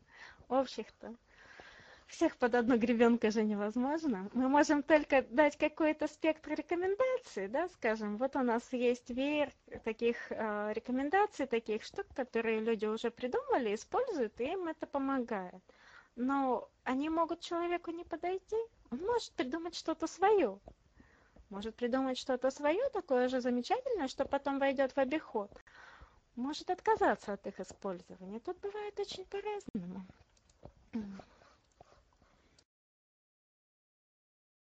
Так, что касается печатных материалов, да, то есть здесь мы закончили. Ну, судя по молчанию, я буду считать, что да. А, я хотела у меня сейчас на слайде, у меня написано, что это простые приспособления, на самом деле не написано, что для чтения. А, на, а, у нас очень мало используется такая штука, как простая черная рамочка, в которой вырезан прямоугольник. Она нужна для того, чтобы отслеживать строку, когда читаешь, чтобы не терять место. Для этого прекрасные... А, фактически. Фактически. Очень похожая. Вот. Для того же цели, для той же цели можно использовать закладки, вот, можно отмечать начало строки, можно вводить по строке пальцем, если это помогает ребенку не потерять место, да, то есть, ну и взрослому тоже, вот. Но я рада, если где-то эти рамки в ходу, к сожалению, у нас их не так много. Такого же типа пластиковые рамочки, но только с меньшего размера, то есть здесь, понятно, это формат А4 или форматом на страницу книги бывает еще они, чтобы отслеживать чтение. Примерно вот по тому же принципу прорезанный прямоугольничек, но меньше есть так называемые а, рамки для подписи. То есть ты ставишь эту, эту рамочку, ставят там, где нужна подпись, и ты расписываешься в этой, в этой строке и уже никуда не можешь выйти за ее пределы. Когда-то были распространены аналогичного размера рамки с прорезью формата для подписи конвертов. Но сейчас бумажная переписка ушла из жизни. Для подписи рамки остались и для чтения, а для этих уже не, не нужны.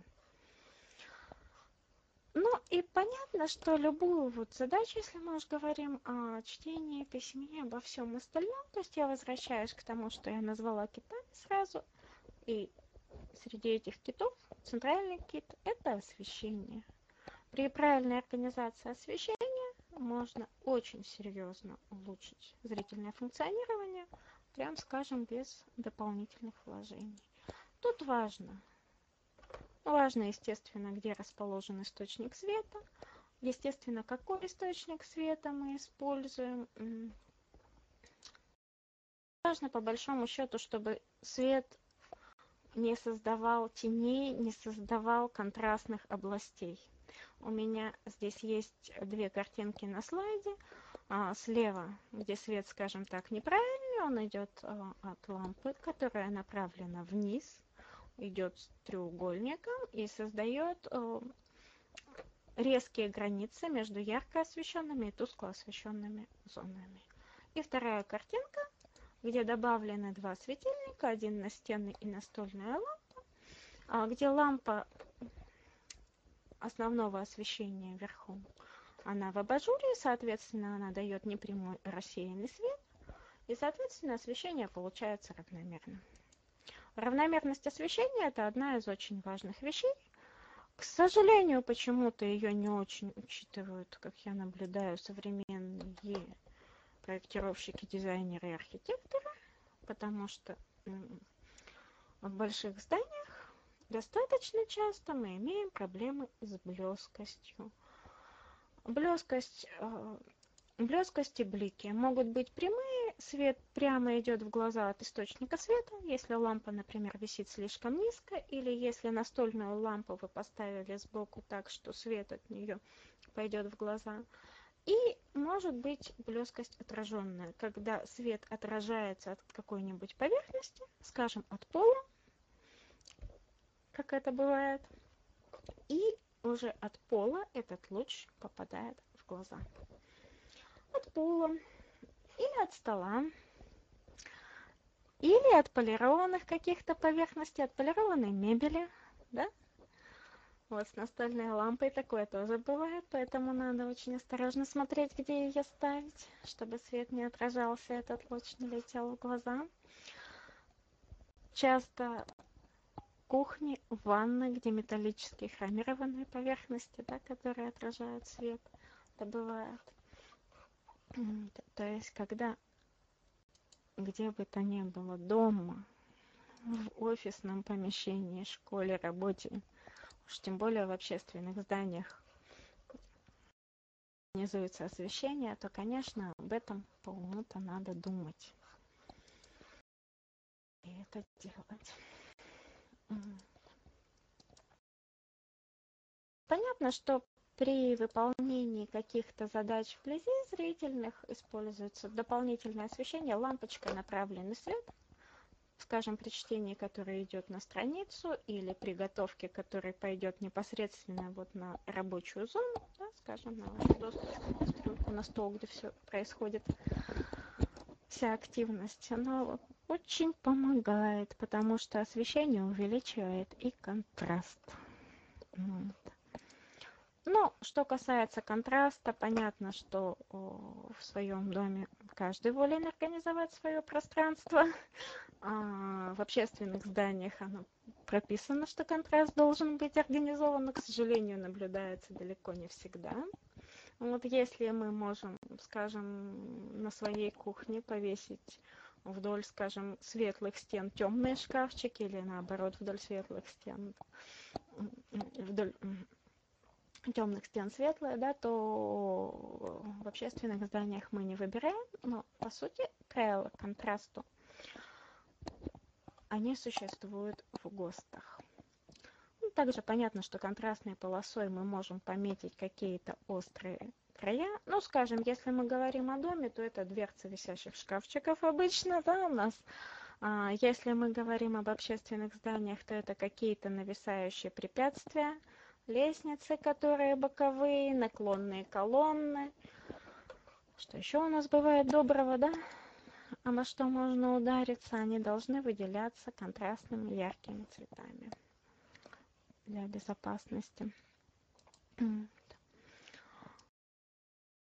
Ну и контраст это вещь универсальная. Я думаю, что им все пользуются так или иначе. Правильно? Ведь когда мы наливаем чай кружку, которая светлая внутри, и молоко в чашку, которая темная, мы по сути используем контраст.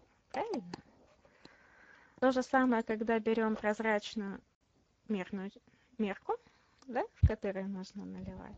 И в зависимости от того, что мы в нее сыпем, да, или наливаем, а, можно очень просто с помощью черного и белого картона да, себе увеличить контраст.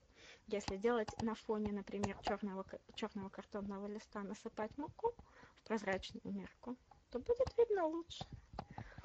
Правильно?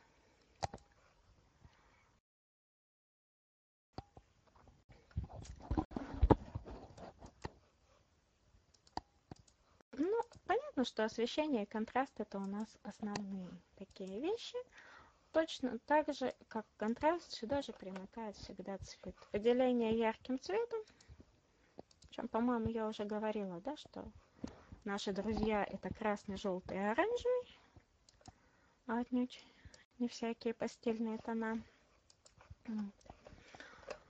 Как правило, работает достаточно хорошо.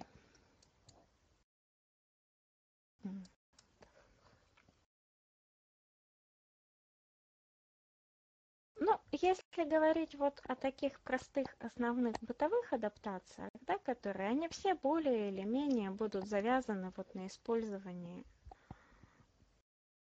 цвета, освещения, да, э, контраста и увеличения. Ну, увеличение, я имею в виду, мы можем взять э, часы, скажем, да, с большим циферблатом, что у нас сейчас бывают телефоны, да, с большими кнопками, так, такого рода вещи, такая рода продукция, по счастью, стала появляться. Так что ее тоже можно у нас найти в быту. Дальнейшие, скажем так, стратегии вот, использования уже зрения сохранного будут связаны так или иначе с использованием оптических и неоптических приборов. Но я думаю, что это уже тема отдельного, скажем, разговора, ежели потребность в нем когда-нибудь возникнет.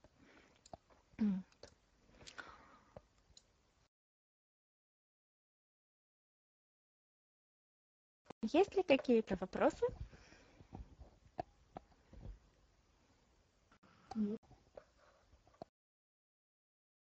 Похоже, народ иссяк с вопросами. Есть. Хорошо, слушаю. Не вопрос, а скорее дополнение. Я просто изучала работы американских тифлопедагогов. Они выделяют а, такую вещь, как невизуальный контраст, который и, и для слабовидящих, и для незрячих э, будет полезен. А, это когда, например, разница э, в тактильной между двумя поверхностями. Да? У вот. меня перестало быть слышно просто. Ага. Это э, невизуальный контраст, это разница в ощущениях между двумя поверхностями, например, да, я... кафельный ковер, или э, в одном помещении тихо, а в другом э, шумно. Вот это и есть, это не визуальный контраст. Вот э, применяется ли такой контраст в обучении ориентировки слабовидящих? Разумеется, применяется очень много на самом деле. Видите, я сегодня старалась концентрироваться именно на том, что мы можем сделать с охранным зрением. Но по большому счету очень много, как вы понимаете и знаете, человеку слабовидящему приходится делать незрительно или с привлечением информации от других органов чувств. Очень много приходится полагаться на осязание, очень много приходится полагаться на слух. Это используется. На вопрос. Угу.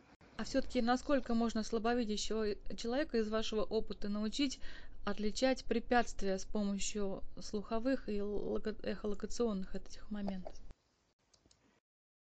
Ну, на самом деле, что касается эхолокации, то, вы знаете, на сам... Э, как сказать, она развивается, как у всех, до определенного предела.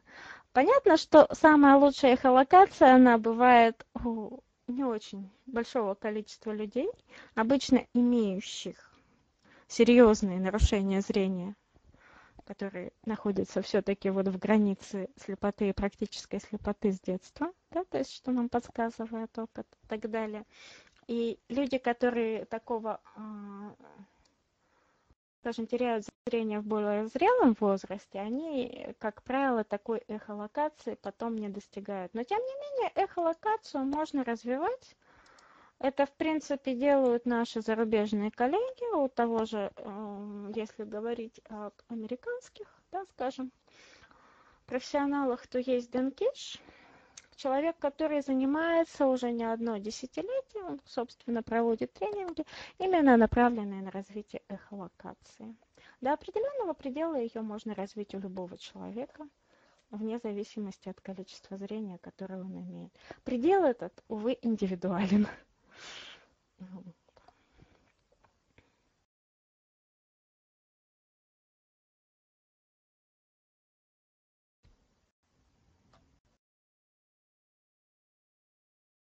Да?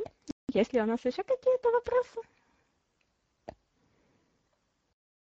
Мы готовы расстаться? Ну что, вопросы у нас закончились. Я думаю, что мы все, все должны поблагодарить Екатерину. У нас получилось очень интересное, насыщенное сегодня общение. Мы обменялись вообще имеющимися у нас представлениями о работе слабовидящих. И э, Но- вообще ну, вот, получили очень-очень много новых знаний. Поэтому большое спасибо, Екатерина. Материалы, Я которые вы нам предоставите, мы разошлем. Хорошо, материалы обязательно предоставлю. Я хочу поблагодарить аудиторию за внимание, за обсуждение, за ваши замечательные вопросы и замечательные комментарии. И еще Спасибо раз вам. спасибо организаторам.